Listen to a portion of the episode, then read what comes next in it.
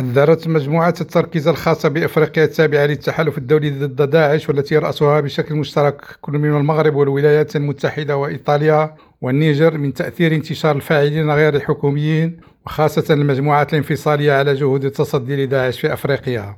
عبر المشاركون في رئاسة مجموعة التركيز الخاصة بإفريقيا وأعضاؤها عن انشغالهم إزاء تأثير انتشار الفاعلين غير الحكوميين وخاصة الجماعات الانفصالية على جهود التصدي لداعش بإفريقيا وفقا لما جاء في البيان الختامي الذي توج أشغال اجتماع المجموعة بنيامي المنعقد بواحد إلى 2 مارس الجاري. أضاف البيان أن هذه الجماعات الانفصالية تتسبب في عدم استقرار وهشاشة متنامية للدول الإفريقية من خلال فتحها المجال لداعش ومنظمات أخرى إرهابية ومتطرفة عنيفة.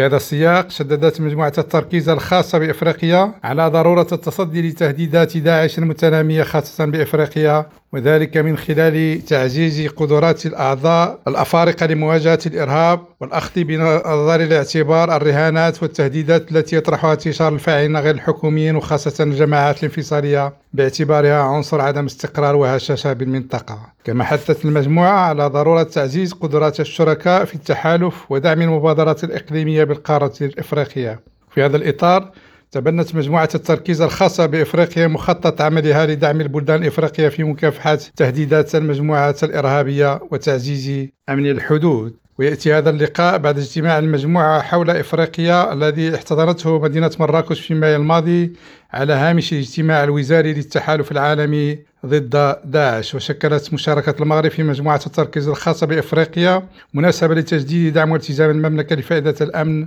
والاستقرار بإفريقيا بشكل عام. كنينة عبد الكريم ريم راديو دكار